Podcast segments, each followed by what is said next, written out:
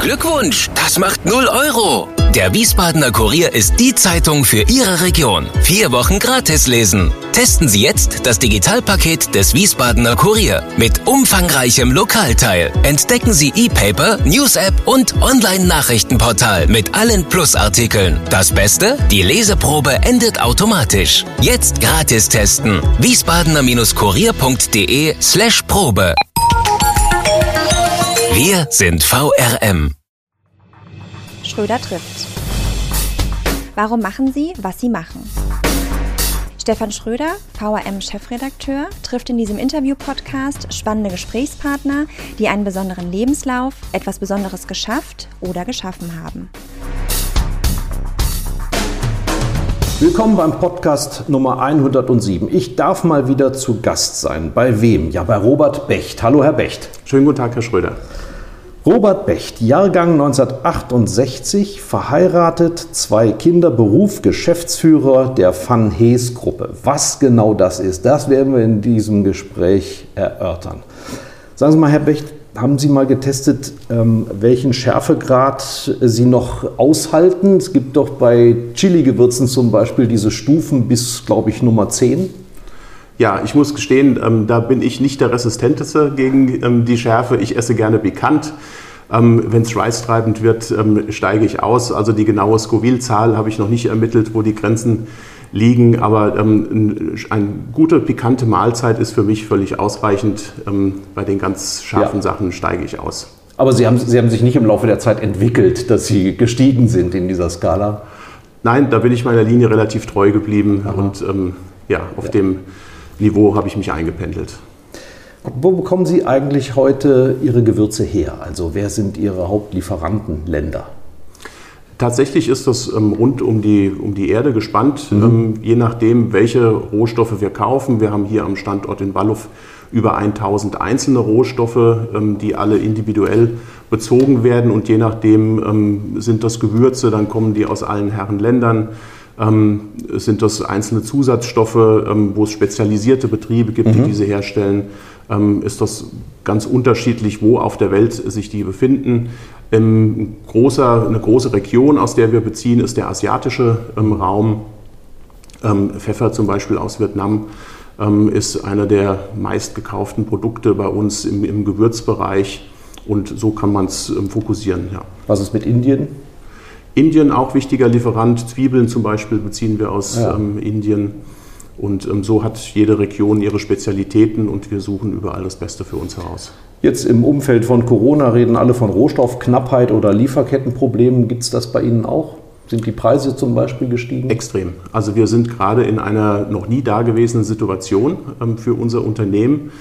Ähm, wir sagen, Corona ist das Erdbeben und was wir jetzt spüren, die Auswirkung ist der Tsunami ähm, davon. ja. Lieferketten reißen ab.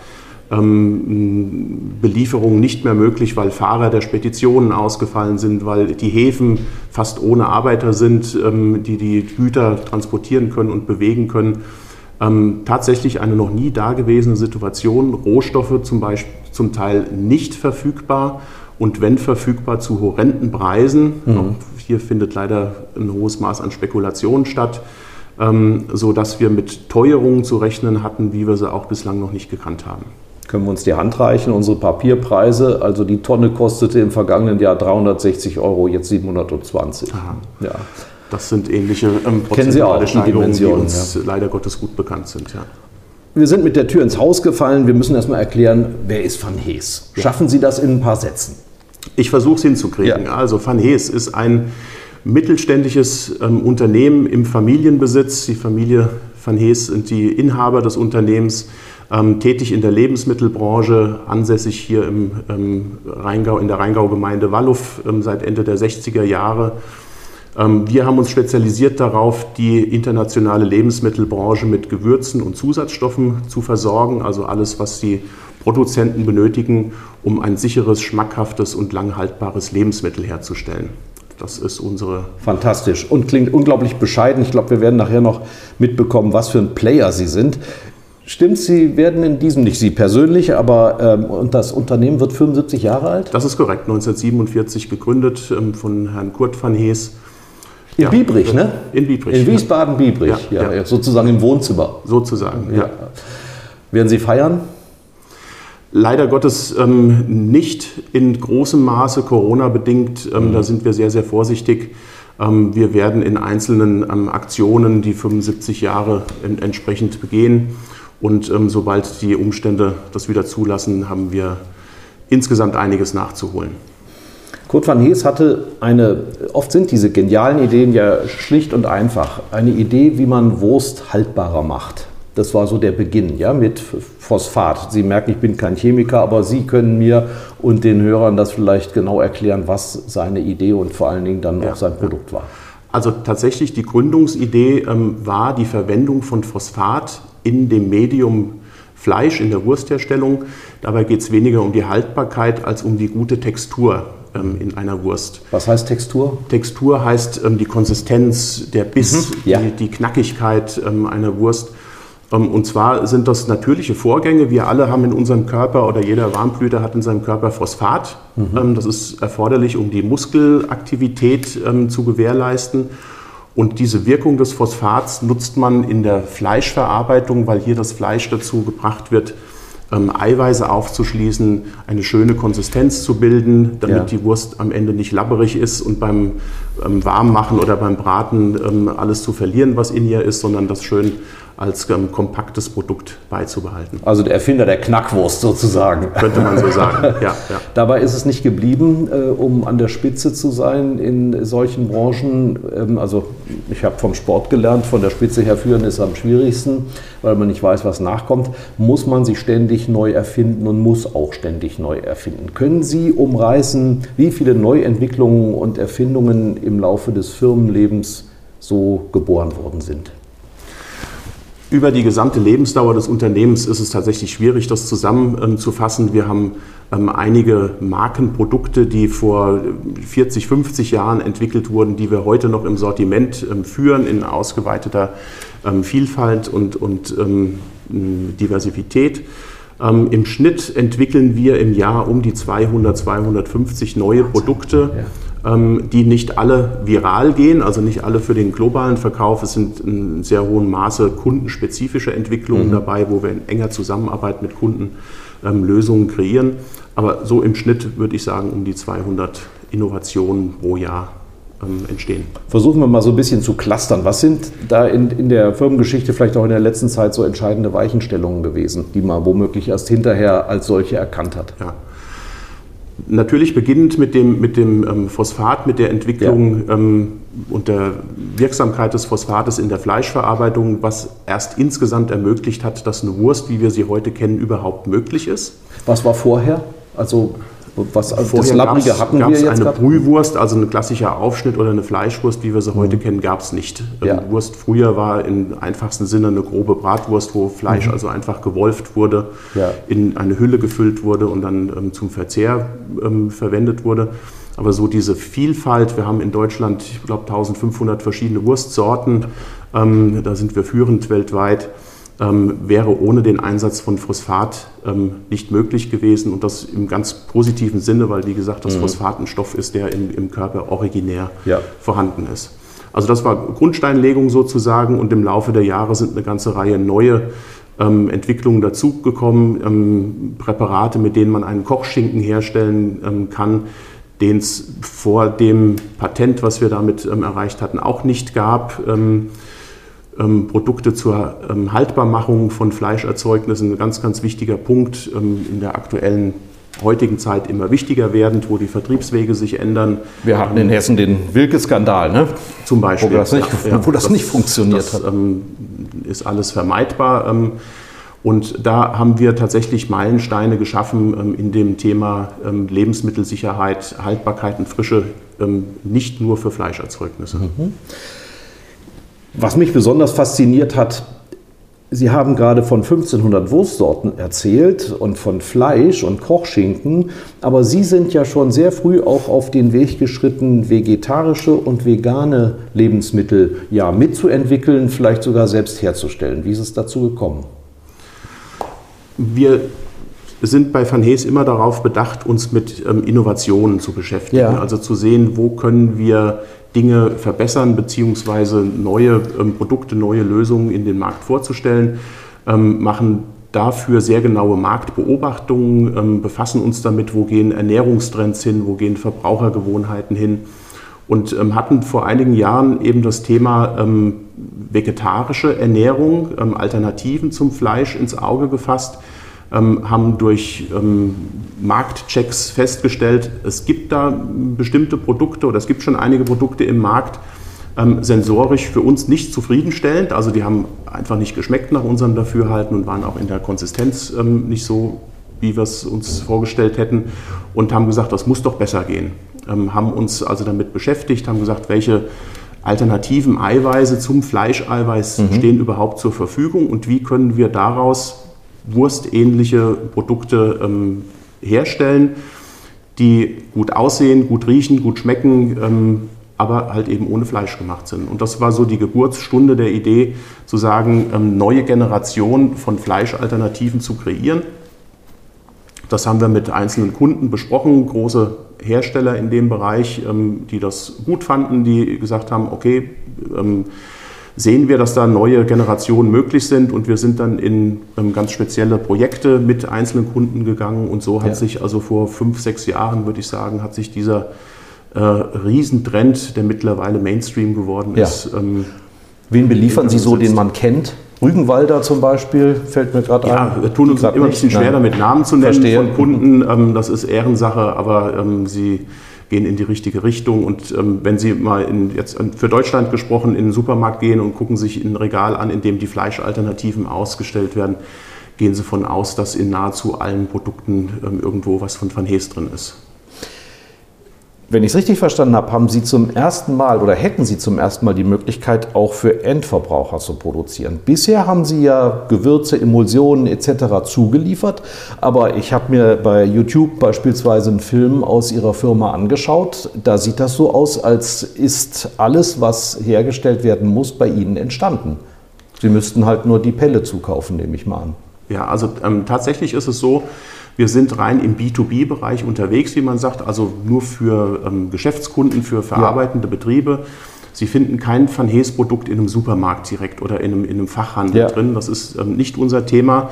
Nichtsdestotrotz ähm, geht es natürlich darum, dass das Endprodukt, was unser Kunde mit unseren Produkten gemeinsam herstellt, ähm, für den Endkunden geeignet sein Ja. muss. Also es muss lecker aussehen, es muss lecker schmecken, das muss ein tolles Lebensmittel sein am Ende. Also von daher legen wir den Fokus darauf, nicht unser Pulver oder unser, unser Produkt so schön wie möglich zu gestalten, sondern legen den Schwerpunkt auf das Endprodukt und arbeiten damit. Deswegen haben wir ähm, unsere Bereiche in der Anwendungstechnik, Technikum, ähm, Versuchsküche könnte man auch sagen, wo es um die Herstellung von Prototypen geht, um Muster geht. Und das sind eben die Produkte, die letztendlich dann dem Verbraucher Ja. im Fachgeschäft oder im Supermarkt angeboten werden. Also bisher gibt es den Ehrgeiz nicht, selbst End, äh, Endverbraucher zu beliefern, sondern wenn Sie das machen, solche Produkte zu machen, dann erleichtern Sie Ihren B2B, Ihren Geschäftskunden einfach nur die Vorstellung, so könnte es aussehen und wenn ich das so nachkoche, dann wird es auch ein gutes ja, Produkt. Völlig richtig. Und das ist auch das Wesentliche für, die, für unsere Kundschaft, das Endprodukt. Also Ja. was der, der Endverbraucher, wie gesagt, in der Theke liegen sieht oder in der Verpackung liegen sieht. Ähm, Das Produkt ist entscheidend, ähm, die Produktpräsentation ist entscheidend, wie wird es angeboten. Ähm, Zum Teil kreieren wir Verpackungsideen damit, sodass der Kunde schon eine möglichst genaue Vorstellung hat, wie dann das Endprodukt aussieht. Also einer, der mit Tee handelt, der hat Teeverkostungen. Einer, der mit Kaffee handelt, genauso. Sie wissen, worauf ich hinaus will. Wie oft in der Woche werden Sie in die Versuchsküche gerufen? Und es heißt hier, Chef, probier mal. Beziehungsweise, wer macht das bei Ihnen? Also bei mir ähm, persönlich ist es ähm, relativ selten geworden, leider Gottes, wobei ich sehr gerne an, an Verkostungen ähm, teilnehme. Ähm, Sieht man Ihnen nicht an. Kompliment. Ja, schönen Dank. ähm, aber natürlich finden äh, täglich Verkostungen statt, ähm, Ja. nicht nur hier in unserem Werk in Wallow, sondern wir haben einen großen Bereich Produktentwicklung in unserem Werk in Vorbach in Frankreich, Mhm. ähm, aber auch in, in Russland, in Südafrika, überall da, wo wir eigene ähm, Produktentwicklungen haben, müssen natürlich Verkostungen stattfinden. Ja. Es geht um Lebensmittel und wir können uns in der Theorie noch so viele Gedanken machen, wie denn daraus ein tolles Produkt entstehen könnte. Ähm, es muss in der Praxis funktionieren, es muss am Ende des Tages schmecken. Ja, wird das auch in der Kantine, man sagt ja Casino, äh, angeboten, Neues?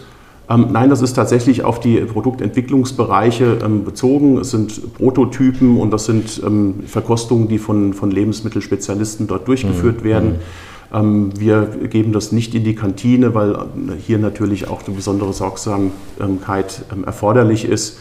Die Produkte sind natürlich in Ordnung, sonst würden wir sie nicht in die Verkostung geben. Ja. Aber es ist eben eine Verkostung. Es sind Prototypen ja. und nicht zur Ausstattung der Kantine gedacht. Wir müssen es vielleicht nochmal zur Erläuterung sagen. Also ich bin begeisterter Wurst- und Fleischesser, ähm, aber wenn wir künftig 8 Milliarden Menschen ernähren wollen und der Fleischanteil so hoch bleibt und auch Männer, Menschen in Ländern, die es bisher nicht so gut hatten, erheben diesen Anspruch, dann werden wir ein riesen Klimaproblem bekommen durch diese Wahnsinnsrinderherden, durch die Ernährung. Das heißt, dieser Trend ist nicht nur irgendeine so Lifestyle-Geschichte, sondern äh, das, das wird bitter ernst. Nicht? Ja, Und, das Thema ist da. Ja. Ähm, ich war erstaunt, ich war kürzlich eingeladen in ein israelisches Lokal in äh, Hamburg. Und da gab es ausschließlich äh, zum Teil auch vegane Speisen. Warum müssen die aber immer noch in Anlehnung an die große Zeit des Fleisches und der Wurst so ähnlich heißen? Also ein Meatball, der mit Meat, mit dem Fleisch eigentlich nichts mehr zu tun hat. Oder Hotdog, ja, das, mhm. oder Hamburger und dann steht da vielleicht davor äh, Veggie Burger oder ähnliches. Ähm, Sie sind ja auch sehr stark mit Marketing befasst. Äh, sind Sie nicht eher mal irgendwann auf dem Trip, dass Sie sagen, diese Produkte stehen für sich, die muss ich jetzt gar nicht nachahmen, sonst bleibt es immer Kaffeeersatz, Fleischersatz. Das hat ja immer eine negative konnotative Bedeutung. Ja, ja. Das ist ein völlig richtiger Aspekt, ähm, den Sie reinbringen. Nach meinem Dafürhalten, unserem Dafürhalten erleben wir jetzt gerade nur eine Zwischenphase ja. Ähm, dessen, was sich da noch weiter abspielen wird. Ähm, begründet in der Zielgruppe, also die, die Käuferschicht, die aktuell diese Fleischalternativen kaufen, ähm, sind in der Regel nicht die reinen Vegetarier oder Veganer, das sind die sogenannten Flexitarier, also Menschen, die gerne ein Stück Fleisch essen, aber das eben nicht jeden Tag im Überfluss haben müssen. Ähm. Es soll was Besonderes bleiben, ein Fleisch mit hoher Qualität zu essen machen sich viel Gedanken um die Umwelt, machen sich Gedanken um Tierwohl, ähm, mhm. machen sich Gedanken, wie ähm, kriegen wir die Menschheit noch satt. Und von daher ähm, hat sich diese ähm, Zielgruppe Flexitarier entwickelt. Wie gesagt, die essen gerne Fleisch, aber auch mal Alternativen dazu, ja. weil sie Fleischerzeugnisse nicht grundsätzlich ablehnen und die das Aussehen und den Geschmack mögen, mhm. Ähm, aber die Konsequenzen, die das mit sich bringt, nicht mittragen wollen, sagen sie, Produkte, die so ähnlich aussehen wie ein Wursterzeugnis und die geschmacklich in die Richtung gehen, das ist das, was wir kaufen möchten. Und von daher haben wir aktuell die Situation, dass es eben ganz viel Meat-like, Fleischersatz ja. ähm, und, und, und ähm, gibt, alles orientiert bis hin zu einem Burger, wenn Sie den aufbrechen ähm, wo ähm, es aussieht, als würde tatsächlich ein, ein Fleischsaft, ein Bratsaft ja. herauslaufen. Das ist natürlich ähm, alles so ähm, lebensmitteltechnologisch eingerichtet, dass es so aussieht, weil es ist ja nicht aus Fleisch. Ja. Aber man hat offensichtlich trotzdem das Verlangen, dass es so ähm, auch ähm, die kompletten Eigenschaften eines Fleischerzeugnisses mit sich bringt. Das ist nach meinem Dafürhalten, wie gesagt, eine limitierte Phase, die gerade noch stattfindet die nächste Generation werden Produkte sein, die eigenständig sind, die ja. nicht orientiert sind an einem ursprünglichen Fleischerzeugnis. Ihr ganz persönlicher Eindruck, sind Sie schon am Ziel? Sind die, die die Endprodukte entwickeln, schon am Ziel, dass Sie sagen, wir haben es ja gerade am Beispiel des Burgers sehr gut beschrieben, dass es Wurst ist, ob jetzt Veggie oder Fleisch? Also vom, sowohl vom Geschmack wie von der Konsistenz, ähm, wie Sie nennen es, glaube ich, Matrix, ja, also ja. was ich da äh, zwischen den Zähnen habe? Nein, das ist nicht am Ende. Und das Spannende an diesem Bereich ist, dass ständig neue Rohstoffe ins Spiel kommen, mhm. ähm, die entdeckt werden, die entwickelt werden, ähm, wo man feststellt, die sind super geeignet für die menschliche Ernährung, haben ähm, sehr gute ernährungsphysiologische Eigenschaften, haben gute Funktionalitäten ähm, für das Endprodukt. Und da ergeben sich ständig neue Möglichkeiten ähm, heraus, ja. wo die Entwicklung sehr wahrscheinlich nie so wirklich zu Ende sein wird. Ich will es nicht unbedingt mit dem iPhone vergleichen, wo auch ständig neue Varianten kommen. Und wenn mal ein Jahr ohne neue iPhone-Variante ist, dann fallen wir in Schockstarre. Ähm, aber trotzdem geht auch im Lebensmittelbereich ähm, die Entwicklung rasant voran. Die Produktlebenszyklen mhm. sind deutlich kürzer geworden, als das noch vor gar nicht allzu langer Zeit der Fall ist. Und dieser unstillbare Bedarf nach neuen, nach ja. innovativen Produkten, der nimmt eher noch an Geschwindigkeit zu. Können Sie ein paar Stichwörter oder ein paar Rohstoffe nennen, die so Hoffnungsträger sind? Also beispielsweise Linsen höre ich immer wieder, seien so ein guter Stoff, der auch äh, eben äh, kauähnlich ist. Ja, ja. Also noch vor einigen Jahren ähm, war die Sojabohne ähm, ja. ein ganz, ganz wichtiger Eiweißlieferant für die mhm. Lebensmittelbranche. Ähm, die Erbse ist dazugekommen als hochspannendes Produkt ähm, mhm. und Eiweißlieferant. Ähm, selbst die Kartoffel ähm, mit, mit ihrem Eiweißgehalt, hochspannendes Erzeugnis. Und so gibt es aus dem Bereich der Hülsenfrüchte, der pflanzlichen Stoffe ähm, ja. ganz spannende Rohstoffe, die sich auftun.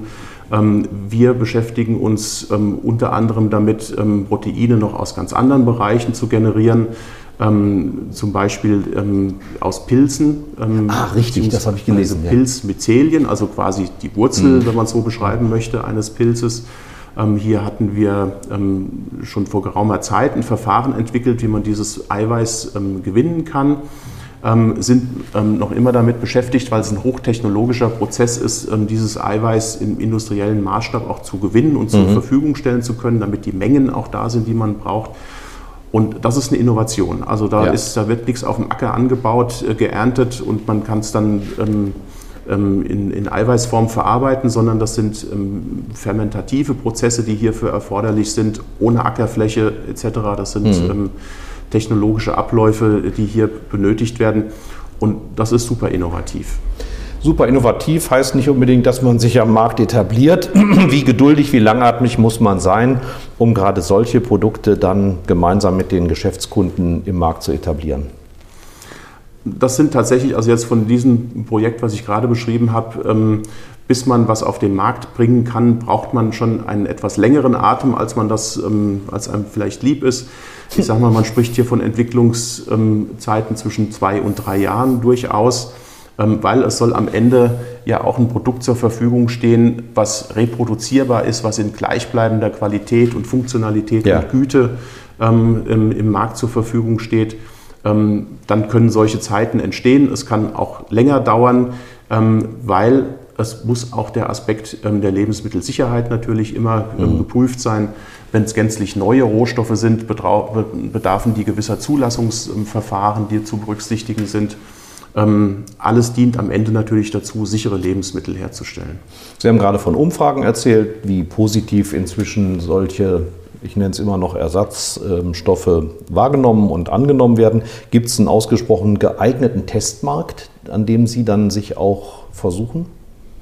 Bis vor kurzem war das Hassloch in der Pfalz, wo die Menschen äh, so durchschnittlich gestaltet sind, dass man dort in den Supermärkten immer neue Produkte platziert hat. Das sei jetzt aber erledigt, habe ich gehört. Es gebe bessere Methoden. Ja, also so wie wir ähm, aufgestellt sind, wir befassen uns natürlich mit dem, was sagen die, die Verbrauchertrends. Also es gibt Studien darüber, ähm, wie Deutschland, Europa, die Welt in einigen Jahren essen wird. Wo geht da die Reise hin? Ähm, das arbeiten wir ein in unsere ähm, Produktentwicklung, in unser Marketing. Wir haben interne Panels, die wir starten, mhm. um, um im ersten Schritt testen zu lassen die Stunde der Wahrheit ist immer dann, wenn wir mit Kunden zusammen ein Projekt gehen, die erstellen die ersten Prototypen und geben das in Verkostung rein ja, und geben ja. das an Endverbraucher in die Märkte mit rein. Und dann entscheidet sich relativ schnell, wird das was oder wird das nichts. Ne? Also da entscheidet tatsächlich der Verbraucher. Ähm, selbst wenn ein Produkt gelauncht wird in einem Markt, sei es das Fachgeschäft oder der Supermarkt, und es bewährt sich nicht innerhalb eines bestimmten Zeitraumes mhm. und, und, verkauft sich nicht so ab, wie man das ähm, erwartet hätte, nehmen, werden solche Produkte auch wieder zurückgenommen. Ja. Und wenn sich gut bewährt, ähm, auch das haben wir glücklicherweise in regelmäßigen Abständen, gehen die durch die Decke und dann etabliert sich so ein neues Produkt. Ich gehe mal aus, davon aus, dass, dass ähm, vegane, vegetarische Elemente in, bei Ihrem Umsatz aber noch nicht so eine wahnsinnig große Rolle spielen. Ähm, es hat einen gesunden Umsatzanteil, kann ich sagen. Wir liegen ungefähr bei 10 Prozent mhm, ähm, ja. Umsatztendenz steigend. Und ja. Ich will auf was anderes hinaus. Mhm. Ich war nämlich erstaunt, dass Sie zum Beispiel, nicht Sie persönlich wieder, aber die Firma ähm, häufig in Döner drin stecken. Mhm. Also die Internationalität unseres Speisenangebots ähm, heißt nicht, dass das einen Rückzug für Van Hees bedeutet, ganz im Gegenteil. Also sie, sind, sie haben ähm, sehr früh schon mit halal geprüften Speisen, Zutaten begonnen, also das heißt nach den islamischen Religionsgesetzen geprüften, äh, keine Elemente von Schwein und ähnlichem ja. enthalten. Ähm, deshalb also voll akzeptiert auch bei den Herstellern von solchen Speisen. Ähm, wie wichtig ist dieses Element bei Ihnen? Ähm, extrem wichtig. Ähm, das ist ein eines dieser Segmente, was ich vorhin beschrieben habe, mit denen wir uns befassen und sehen, da werden Lebensmittel im, im großen Maße hergestellt oder da mhm. entsteht ein Bedarf, der sehr relevant ist ja. ähm, für den Lebensmittelbereich und somit auch für uns als Zulieferer, für die, für die Produzenten. Ähm, den Bereich, den Sie angesprochen, Halal, ist etwas, wo wir uns ähm, vor einigen Jahren mit befasst haben, haben gesagt, also der Anteil an der Bevölkerungsgruppe an Menschen, die nach dieser Qualitätsstufe verlangen, aus mhm. religiösen Gründen, aus Gründen, weshalb sie sagen, das ist super sicher, die Produkte, die nach diesen Kriterien hergestellt werden, ähm, sodass wir gesagt haben, es hat eine Relevanz, lasst mhm. uns damit ähm, befassen und hat letztendlich dafür, dazu geführt, dass wir unser Produktionswerk in Wuppertal zu 100 Prozent auf ah, ja. Halal-Qualität umgestellt haben. Ja. Und haben uns äh, zertifizieren lassen, haben uns mit ähm, Halal Control, Halal Control einen Partner an die Seite genommen, der in der Branche ähm, für, für Top-Ansprüche steht, für Top-Qualitäten steht. Also es ist einer der härtesten Zertifizierer sozusagen. Mhm.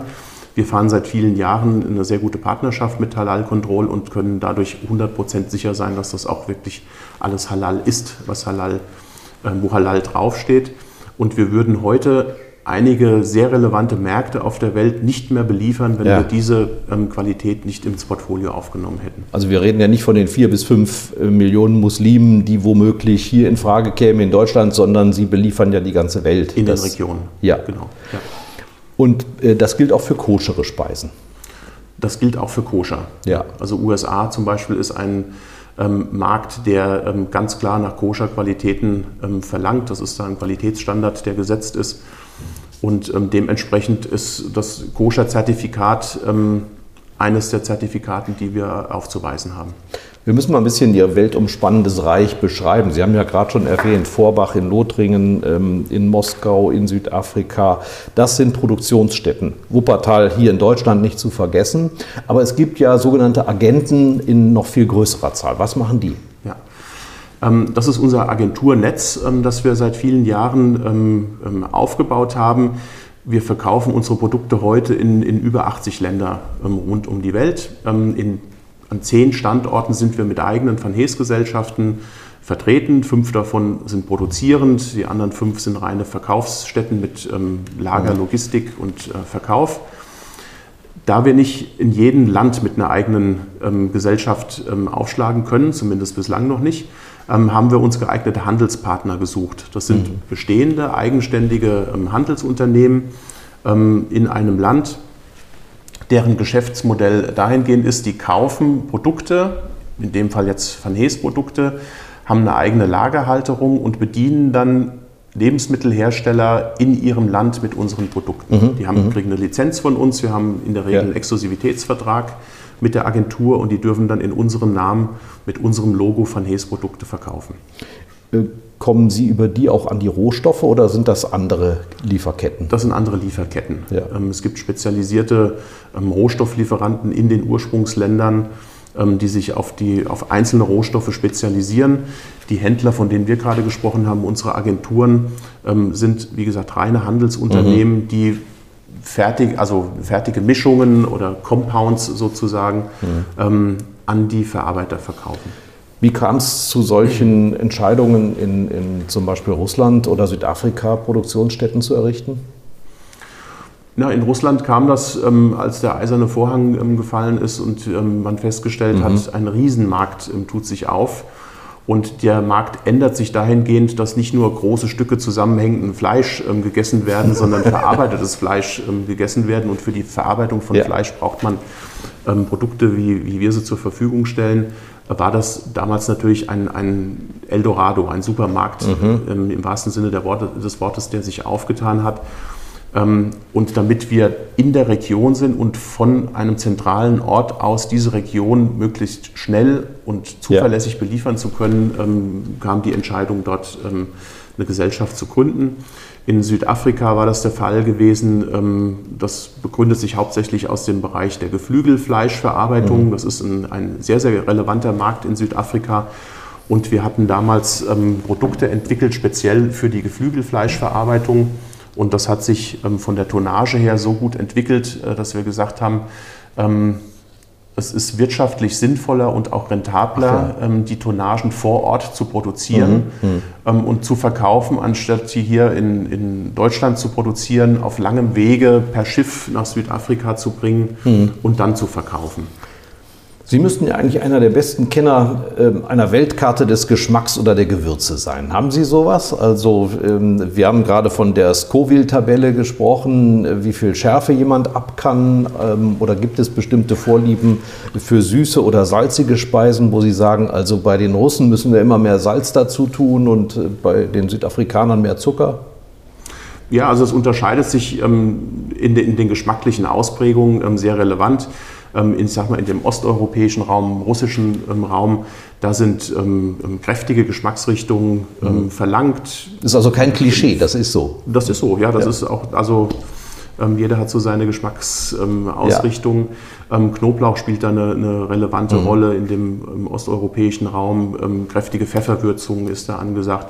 Im asiatischen Raum sind es eher die Schärfen, mhm. ähm, die, die da eine Rolle spielen. Woher kommt die Schärfe? Von der Chilischote in dem wenigsten? Das ist so eine Paprika. Das ist eine Paprikaart aus der Chili heraus ähm, ja. und da insbesondere aus den Kernen mhm. ähm, ist das ähm, Peperin, ähm, was darin ist. Das ist der, der Scharfmacher sozusagen mhm. und das ist eingeteilt in dieses Scoville. Ähm, ähm, Grade, ähm, die man ausdrückt. Aber da kommt die Schärfe her, ja, aus dem Glauben Sie, dass das Gewohnheit ist, wenn ich jetzt in Indien oder in Thailand als Kind schon mit so etwas ähm, umge umgeben bin, dass ich mich dann besser daran gewöhne oder ist das in den Genen? Äh, ich glaube, das ist ähm, teils, teils. Ähm, es ist Gewohnheit, wenn man von frühester Kindheit, wie Sie sagen, diesen Schärfengrad ähm, gewohnt ist. Ich glaube nicht, dass man sich antrainieren kann. Mhm. Also persönlich, wir hatten das Gespräch damit begonnen, ich merke bei mir nicht die Veränderung, ja. dass wenn ich regelmäßig Schafe esse, das besser vertrage. Ähm, ähm, glaube, dass es in den Regionen tatsächlich ein gelernter Geschmack ist von, von Kind an. Ähm, also es werden ganz andere Schärfegrade vertragen. Ne? Wenn Sie in mhm. Indien ähm, essen oder in den Bereichen essen, bedeutet Schärfe was ganz anderes. Ähm, da holen wir hier dreimal tief Luft ähm, ja. einbissen und ähm, dann sagen die, ähm, die Inder oder ähm, Pakistan oder wo auch immer man hingucken möchte, das ist nahezu ungewürzt, ne? was mhm. für, uns schon, mhm. für uns schon eigentlich kaum noch auszuhalten ist. Ja. Also da gibt es schon extreme Unterschiede. Wir machen einen Riesensprung aus der großen, weiten Welt in die überschaubare Welt von Wallow hier im Rheingau. Es heißt, ähm, der Gründer, der legendäre Gründer Kurt van Hees habe sich in den Rheingau verliebt. Also Biebrich ist streng genommen auch Rheingau, aber zählte zu dem Zeitpunkt ja schon zur Großstadt Wiesbaden. Ähm, Wallow ist ihre Hut, aber ähm, relativ klein. Vor zwei, drei Jahren hieß es dann also ähm, AD, wir gehen. Es gab sehr ernsthafte Verhandlungen mit Hochheim, die kurz vor dem Abschluss, so interpretiere ich, geplatzt sind. Ähm, können Sie mal umreißen, was Ihr Problem in Wallow ist? Also ich glaube, hier sind 250 Mitarbeiter alleine ja, tätig. Ne? Von wie viel insgesamt? 500. Ja. Mhm. 500 sind wir im gesamten Team. Mittlerweile sind wir hier am Standort, wenn ich unsere Außendienstkollegen ähm, und Kolleginnen mitzähle, ähm, rund 300 ähm, Beschäftigte davon.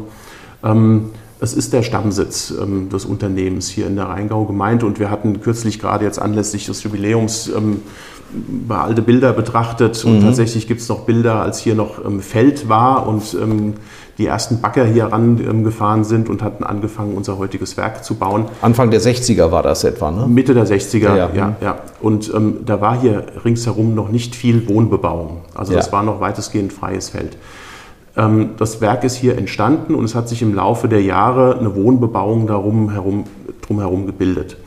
Ähm, das führt dazu, dass wir hier am Standort keine Expansionsmöglichkeiten mehr haben. Also das, was sich uns gestellt hat an, an Expansion, mhm. das haben wir ausgenutzt, hatten vor einigen Jahren ein Nachbargrundstück dazu gekauft und haben das ähm, ins Werksgelände integriert aber es geht jetzt nicht weiter. Also wir stoßen an die Grenzen und haben auf der anderen Seite sehr erfreulicherweise eine kontinuierliche Geschäftsentwicklung. Ja. Also wir steigern uns jedes Jahr im Umsatz, das heißt wir verkaufen mehr Menge und diese mehr Menge muss ja produziert werden. Und das kommt ja auch im Ort Säckel gut an bei Walluf, ne? was Gewerbesteuer das, das angeht. Das sorgt für ordentlich Gewerbesteuer, das ist ähm, wohl mhm. wahr.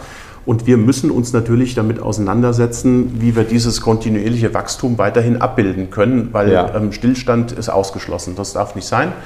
Ähm, wir kommen noch eine Zeit lang über die Runde, wenn ich das so sagen kann, über, mit den bestehenden Produktionsstandorten, die wir haben. Also wir können, haben in Frankreich noch ein bisschen Ausbaustufe wir können in Wuppertal noch ja. Ähm, was produzieren, aber hier in Walluf sind wir am Anschlag. Mhm. Und das Produktionsgebäude, zumindest im Kern, wie es heute hier steht, ist das, was Ende der 60er Jahre entstanden ist. Es sind im Laufe der Zeit Modernisierungen, Ausbauten mit dazugekommen, aber es ist Anschlag.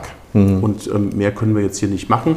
Das heißt, während wir das, was noch an Produktionskapazität zur Verfügung steht, an den anderen Standorten ausnutzen und auch hier ähm, ans Maximum fahren, müssen wir uns damit beschäftigen, ähm, wie entstehen neue zusätzliche Produktionskapazitäten. Und das mhm. kann nicht hier am bestehenden Standort ähm, sein, sondern wir brauchen einen zusätzlichen Produktionsstandort ja. ähm, für Deutschland, wo wir unsere Produkte künftig herstellen können. Zum Teil ist schon was in Idstein passiert in gelesen. Idstein haben wir unser ja. Logistikzentrum vor einigen Jahren gegründet. Mhm. Dann haben wir zumindest schon mal die Fertigware hier aus Walluf ähm, rausgelagert und haben den dadurch entstehenden Freiraum genutzt, mhm. um Produktionsanlagen ähm, hier reinzunehmen. Und ähm, von daher haben wir unser Logistikzentrum in Idstein. Ähm, damit verbunden natürlich ein gewisser ähm, ähm, Verkehr zwischen den Fabriken. Also wir haben ja. viel ähm, Lieferungen, Rohstoffe müssen nach Walluf gebracht werden, Fertigprodukte müssen nach Idstein gebracht werden. Und das wollen wir jetzt im Zuge, wenn wir an, an Neubau denken, zusammenführen, dass wir Produktion und Logistik ähm, möglichst wieder eng mhm. zusammen haben. Und dafür ähm, braucht es geeignete Grundstücke. Sie hatten gerade gesagt, mit Hochheim ähm, waren wir über zwei Jahre in Verhandlungen gewesen. Es hat sich etwas gezogen und war leider Gottes am Ende ähm, nicht von Erfolg gekrönt. Das hat ähm, vertragsinhaltliche äh, Gründe gehabt, ähm, wo wir am Ende nicht zusammengefunden ja, haben, leider ja. Gottes. Also bekommt Hochheim jetzt zwar eine riesen Tennisakademie, aber nicht Van Hees. Die steht schon in, in ja. weiten Teilen. Ähm, sicherlich wird das Grundstück, was wir anvisiert hatten, auch ähm, sich anderen Verwendungszwecken mhm. ähm, ähm eignen. Ähm, das wird da seinen Weg gehen, aber bei uns geht es eben auch weiter. Wir haben von vornherein mit verschiedenen Szenarien gearbeitet, verschiedene Alternativen parat mhm. gehabt, die jetzt dann eben zum Tragen kommen, die wir weiter verfolgen. Aber so wie Sie sich ausdrücken, gibt es noch keine spruchreifen neuen Locations, an die Sie sich ansiedeln Nein, das ähm, gibt es nicht. Es gibt Verhandlungen. Ähm, da ähm, wollen wir aber noch nicht in die Details gehen, ja. weil es eben noch mittendrin ist in der Verhandlung. Aber ähm, so viel sei gesagt, ähm, der, die, das Vorhaben ist nicht mit dem Ende des Projektes in Hochheim gescheitert, ja. sondern das ist nach wie vor da, der Bedarf ist nach wie vor da. Wir brauchen diese zusätzlichen Kapazitäten. Ähm, es geht jetzt einzig nur darum, wo wird das stattfinden. Mhm. mhm ein Familienunternehmen, bei dem die Eigentümer auch mit, mit Herz und Hirn bei der Sache sind. Ähm, das, das hat Riesenvorteile. Oft wird genannt als Nachteil, ob noch genug Geld äh, da ist, um weiter zu expandieren, zu, um, in, um zu investieren. Ähm, wie, wie sicher sind Sie da aufgestellt? Oder müssen Sie schon nach Partnern Ausschau halten, die Ihnen da helfen?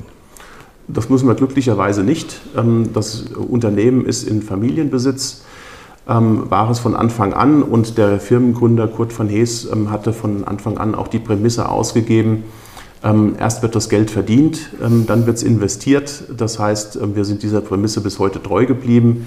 Ähm, wir sind unabhängig von Banken, wir sind mhm. eigenfinanziert, haben eine sehr hohe Eigenkapitalquote fürs Unternehmen, haben ein Geld zur Verfügung, was die Gesellschafterinnen auch im Unternehmen lassen und sagen, sorgt dafür, dass es ähm, gut investiert wird, dass das Unternehmen weiter ausgebaut werden kann, dass es wächst, ähm, dann ist das die, die beste ähm, Anlageform, die man wählen kann. Und von daher stehen wir gut da, ist ein gesundes Unternehmen. Wir haben aktuell unsere Herausforderungen, die wir anfangs beschrieben haben, Ja. mit explodierenden Rohstoffpreisen etc. Aber wir sind nach wie vor unabhängig. Und es klopft auch nicht jemand an und sagt, ich will euch gerne unter die Arme greifen. Es klopft in regelmäßigen Abständen bei uns an. Ja, kann ich mir Ähm, gut vorstellen. Ähm, aber wir lehnen da dankend ab und ähm, machen uns lieber selbst Gedanken, wen könnten wir ähm, denn sinnvollerweise Mhm. mit dazu nehmen, welche Unternehmen könnten wir akquirieren, ähm, weil sie zu uns passen, Ja. ähm, um hier ein Wachstum über Akquisitionen eben auch zu generieren. Bevor wir uns der Person Robert Becht nachher nochmal nähern, kommen wir jetzt zu einer Rubrik, die ich mit jedem durchexerziere. Sie heißt Auf ein Wort und in der Rubrik stelle ich jedem sechs Fragen, die bitte ganz kurz beantwortet werden. Ja. Sind Sie bereit? Ich bin bereit. Vor was haben Sie am meisten Angst? Ähm, dass sich das Geschäft nicht weiterentwickeln kann, so wie wir uns das vorstellen. Was ist Ihnen eine Sünde wert? Neue Wege zu gehen, auch wenn es der Schritt ähm, ins Ungewisse ist. Jeder Mensch ist eitel. Woran erkennt man das bei Robert Becht? Ähm, vielleicht einem hohen Grad an, an ähm, Werten, die ich ähm, selbst vertrete und die mir auch wichtig sind, dass sie mir entgegengebracht werden. Welcher Mensch ist Ihr Vorbild? Oder haben Sie generell Vorbilder? Menschen, die es aus eigenem Antrieb ähm, geschafft haben, Dinge zu erreichen, die sie anfangs für unmöglich gehalten haben. Haben Sie einen Namen? Zum Beispiel ähm, unser Finanzminister hier in Hessen, der Michael Bottenberg, gelernter Metzgermeister, Ja. war einer meiner Lehrer, als ich meine Fle äh, Fleischermeisterausbildung gemacht Ja, habe. die haben eine Schule in Die Frankfurt. haben die ne? Fleischerschule Heine in Frankfurt gehabt. Also ist gelernter Metzgermeister, Ja. ist heute der hessische Finanzminister. Ja. Ähm, Ziehe ich meinen Hut vor. Passt gut zur nächsten Frage. Hätte es für Sie eine berufliche Alternative gegeben? Ursprünglich sollte es Tierarzt werden. Ah ja. Größter Wunsch fürs Alter? Zufrieden, gesund, mit einer ähm, ähm, zufriedenen Familie um mich herum. Vielen Dank. Ja, Sie sind gelernter Metzgermeister. Wir haben es gerade ja schon gehört. Haben eine Weile sogar im elterlichen Betrieb gearbeitet. Warum sind Sie dann doch weitergezogen? Ich war ähm, relativ früh ähm, im Besitz eines Meisterbriefs. Da war ich 21 Jahre alt Boah. und ähm, habe, wie gesagt, an der Fleischerschule Heine meine, meine Meisterausbildung gemacht und habe mir dann gedacht, mit 21 und dann ins eigene Geschäft gehen, das kann es ja noch nicht gewesen sein im Leben. Ähm, und habe gesagt, bevor du dann in die Selbstständigkeit gehst und das Geschäft übernimmst, musst du noch was erleben, musst du noch mal in die Welt raus. Ich habe schon immer Interesse an anderen Ländern und Kulturen gehabt und habe gedacht, das musst du irgendwie in Verbindung bringen können. Ähm, und von daher ähm, wollte ich nicht in dem Alter schon Ja. ähm, in der, in der Enge der, der Eigenständigkeit sein. Da kommen wir gleich noch drauf, auf die vielen Fortbildungen, die Sie gemacht haben. Gibt es den elterlichen Betrieb noch? Den gibt es heute nicht mehr. Die Eltern sind in wohlverdienten Ruhestand. Ähm, aus dem Geschäft, das ist ähm, umgewidmet worden. Da ist heute ein, ein Schnellrestaurant drin. Ähm, von daher gibt es die Metzgerei leider nicht mehr. Was von der Ausbildung können Sie heute noch gebrauchen? Den gesunden Menschenverstand, den pragmatischen Ansatz, Ja. ähm, nicht zu kompliziert denken und ähm, ergebnisorientiert denken und ähm, niemals die Bodenhaftung verlieren. Ich hatte es gerade schon gesagt, es ist faszinierend, wenn man Ihren Lebenslauf studiert. Sie sind so ein richtiger Fortbildungsjunkie. Ja? Also ich versuche mal eine unvollständige Aufzählung. Berufsintegriertes Masterstudium, International Business School, ähm, in der Schweiz Schwerpunkt General Management, Abschluss Interna- International Executive MBA, Zürich, Boston.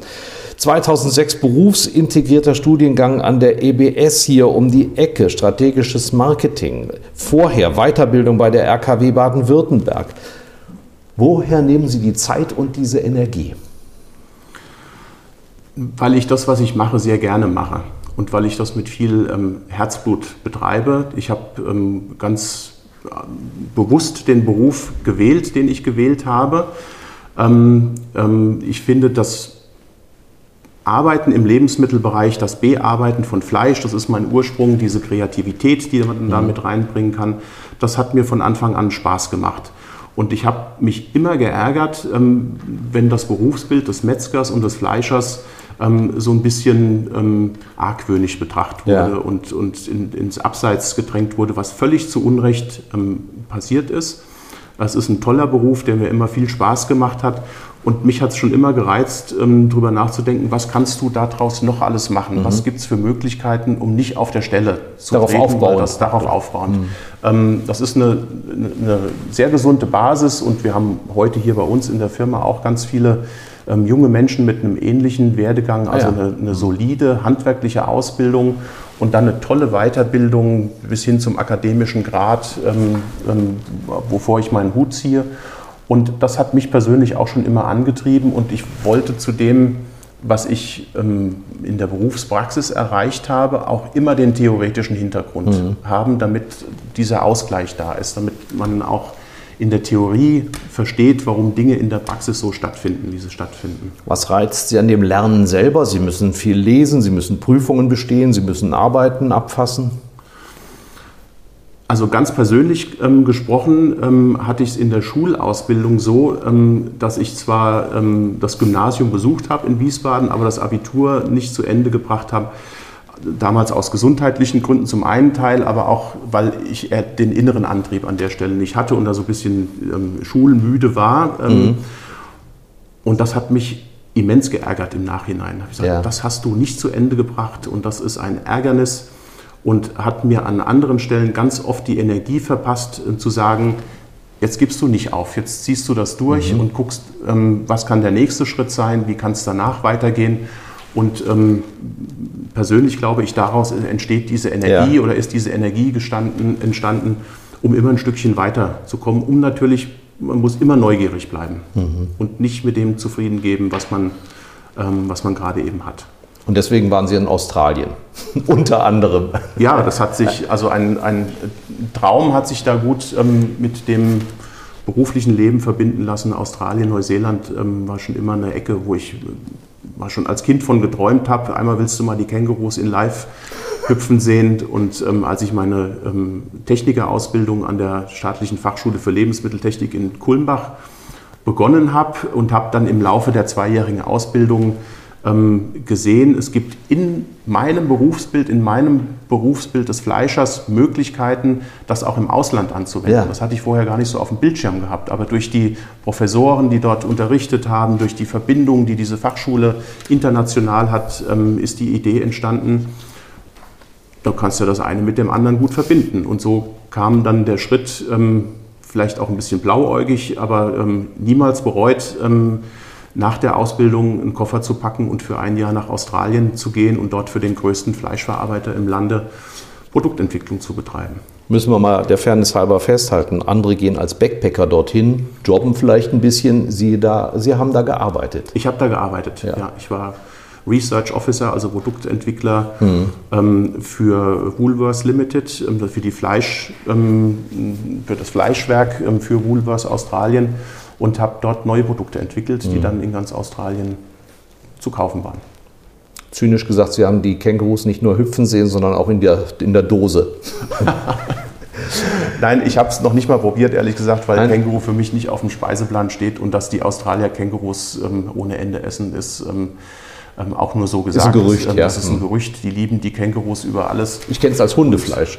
Ja, leider Gottes also mag es sein, aber ähm, es ist nicht jeden Tag auf dem, auf dem Speiseplan. Ja. Und nein, das war also ganz ähm, Schweinefleisch, Rindfleisch, Kalbfleisch, ähm, das wurde da verarbeitet. Schafe vermutlich auch, ne? Genau, ja. ja. Letzte Frage. Was werden Sie als nächstes lernen? Die Herausforderungen, die ich mit meinem, meiner jetzigen Position ähm, habe, die, die, die, Geschäftsführung für die ganze Van Hees-Gruppe vor vier Jahren mit meinem Kollegen, dem Frederik G., gemeinsam übernommen zu haben, Sprecher der Geschäftsführung zu sein und ähm, die Ziele, die wir uns vorgenommen haben, die Projekte, die wir uns vorgenommen mhm. haben, in die Realität umzusetzen und das ähm, in, den, in eine sichere Weiterentwicklung ähm, zu bekommen ist eine der größten Herausforderungen, die ich persönlich habe und ähm, den, den Ehrgeiz, der dahinter steckt, diese Ziele auch erreichen zu wollen. Also zu zeigen, da ist ein Metzgermeister, der ist jetzt Geschäftsführer geworden von so einem Unternehmen. Mal gucken, ob der das hinkriegt. Mhm. Das möchte ich gerne hinkriegen. Den anderen auch beweisen. Genau. Ja. Vielen Dank, Robert Becht. Sehr gerne. Das war die heutige Ausgabe von Schröder trifft, unserem Interview-Podcast mit Stefan Schröder, VRM-Chefredakteur. Ihr wollt noch mehr spannende Geschichten, Reportagen und News aus eurer Region? Dann probiert doch einfach mal unser Plus-Angebot aus. Einfach reinklicken unter vrm-abo.de slash podcast. Ein Angebot der VRM.